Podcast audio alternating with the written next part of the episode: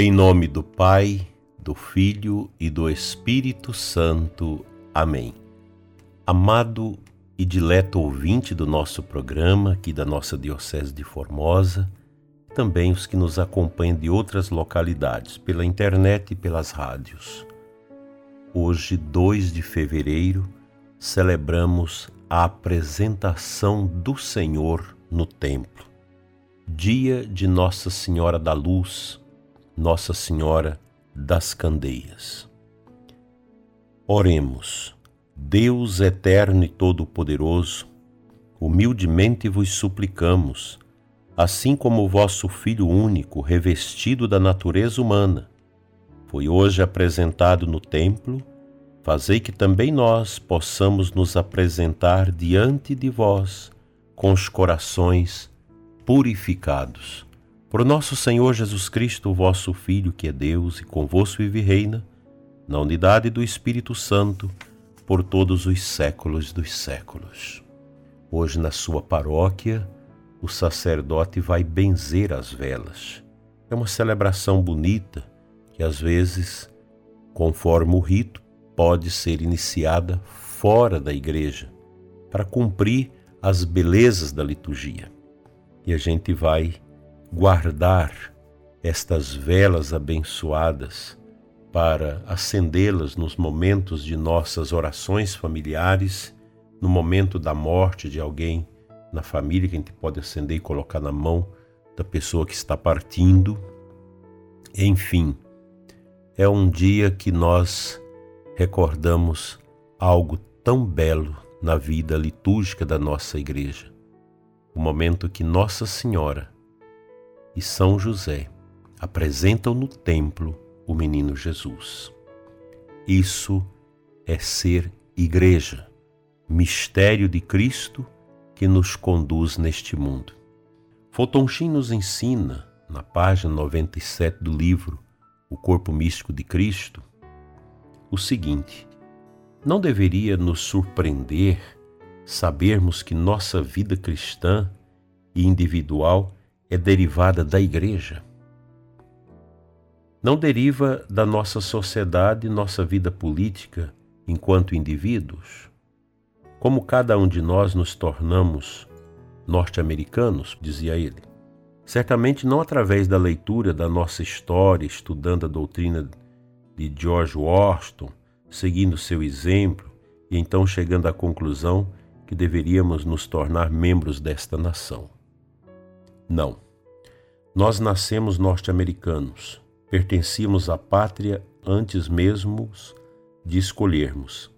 Também deste modo, não nos tornamos cristãos voltando mil e novecentos anos, agora atualizando a, a história há dois mil anos, e estudando a vida de Cristo, imitando seu exemplo. Então, concluindo que deveríamos nos unir a um tão grande personagem. Não. O cristão nasce no ventre de uma comunidade religiosa, como o cidadão nasce no ventre de uma sociedade política e vive por ela, antes mesmo de conhecê-la, antes de julgá-la, antes de pesquisar suas fontes e antes de conhecer suas tradições. Ela o cria espiritualmente pelo batismo do Espírito, como a pátria cria-o pelo nascimento de sua carne. Mais tarde, pode aceitar ou rejeitar o corpo de Cristo. Como um homem pode se expatriar de seu país, mas no início, a sociedade espiritual o criou. A Igreja nos gera não somos nós que geramos a igreja. Não geramos a igreja porque a igreja é Cristo, que nos amou em primeiro lugar, antes mesmo que fôssemos criados. Qualquer insinuação de que a igreja é um obstáculo à nossa união com Cristo é baseada em uma incompreensão do sentido e da beleza da encarnação de nosso Senhor porque assim como Nosso Senhor viveu uma vida material há dois mil anos atrás em um corpo, assumido por meio de Maria, agora ele vive uma vida mística no corpo assumido no ventre da humanidade. Aos olhos de cada membro da Igreja, o eterno Galileu revive os acontecimentos e crises de sua vida na Judéia e na Galiléia. O Evangelho compilado é o registro de sua vida na história. A Igreja é o Evangelho vivente e o registro de sua vida presente. A vida da Igreja é a vida do Cristo místico. Uma vida cuja história já foi escrita porque vive conforme a conduta de Cristo, que é sua cabeça. A Igreja é a única coisa no mundo cuja história estava escrita antes de sua vida. Dileto ouvinte, que leitura gostosa, bonita, frutuosa, ungida e grande.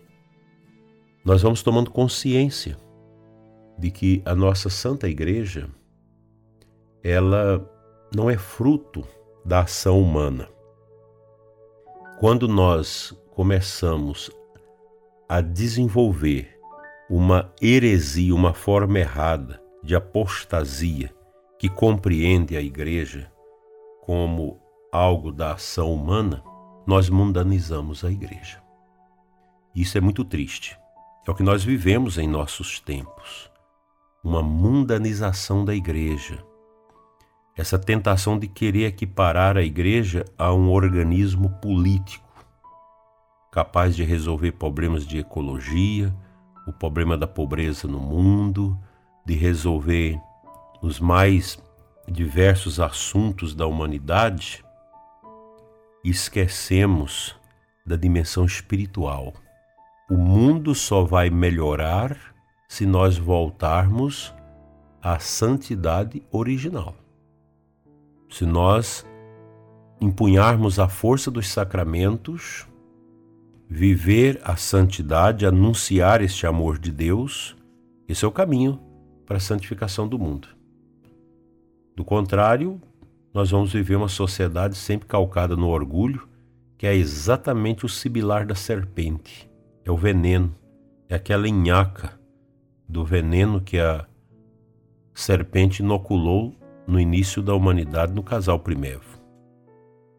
A igreja é exatamente para nós vivermos o contrário, para a gente se encher desta presença crística, desta presença amorosa de nosso Senhor, que transforma nossas vidas numa vida imersa num organismo místico, que é o corpo de Cristo, a Santa Igreja. Não vamos fugir disso. Não vamos entender a igreja como essas confusões humanas que existem dentro dela.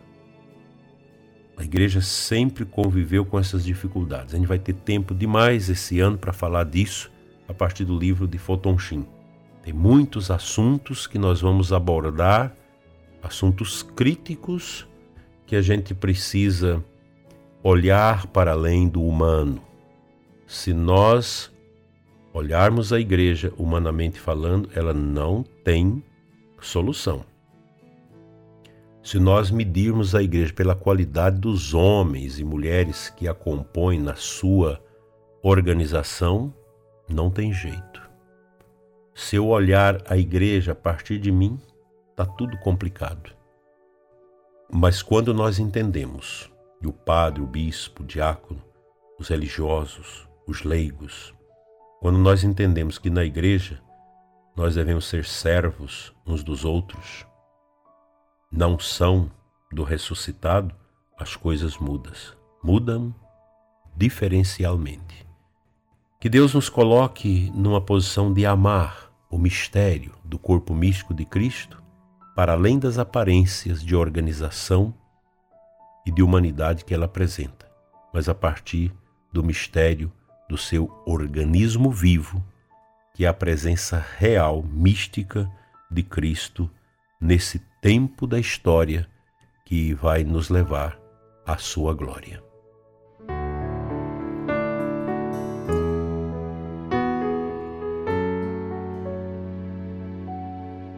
O Santo Evangelho da liturgia desta festa da apresentação do Senhor é Lucas 2, 22, 40.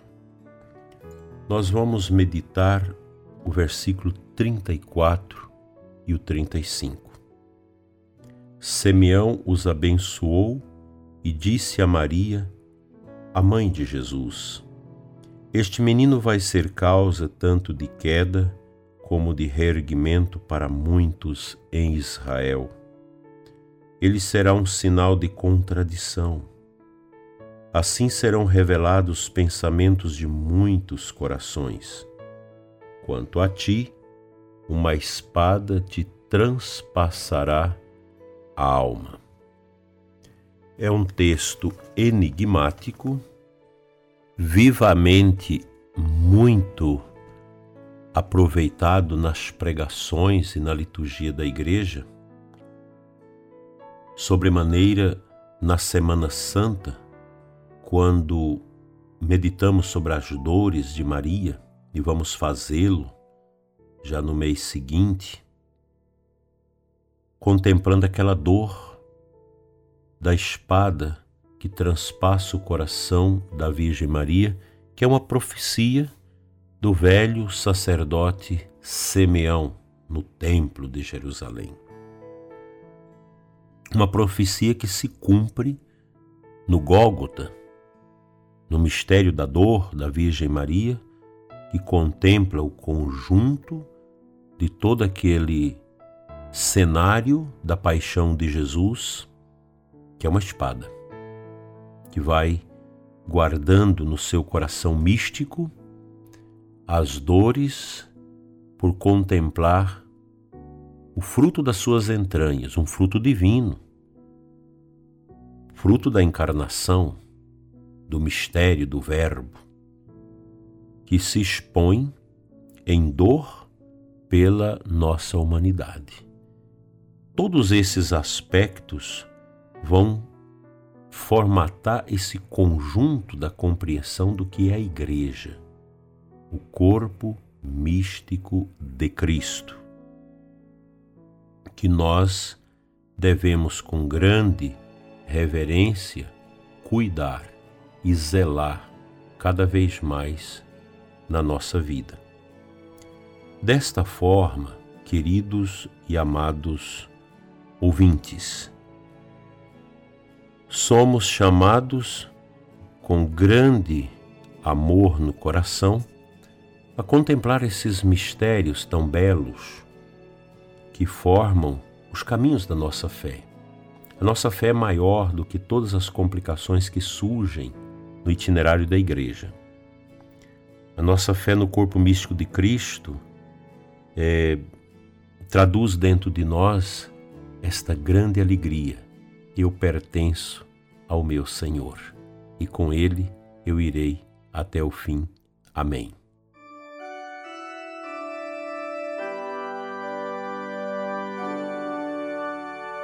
Pai de bondade, eterno Deus, abençoa os doentes, os que sofrem, os que estão fora da igreja, os que estão magoados com as pessoas da igreja e estão fora da comunhão. Dai-lhes a graça de voltar ao redil, de voltar à comunhão, de voltar à fé, de superar as dificuldades, as incompreensões e dizer sempre: Sim, Senhor, eu estou aqui, como Maria esteve apresentando o menino Jesus no Templo de Jerusalém. Assim seja. Amém. Pela intercessão da bem-aventurada Virgem Maria, a Senhora da Luz, seja abençoada a sua vida hoje e sempre, em nome do Pai, do Filho e do Espírito Santo. Amém. Fique em paz e tenha uma abençoada celebração da apresentação do Senhor, assim seja.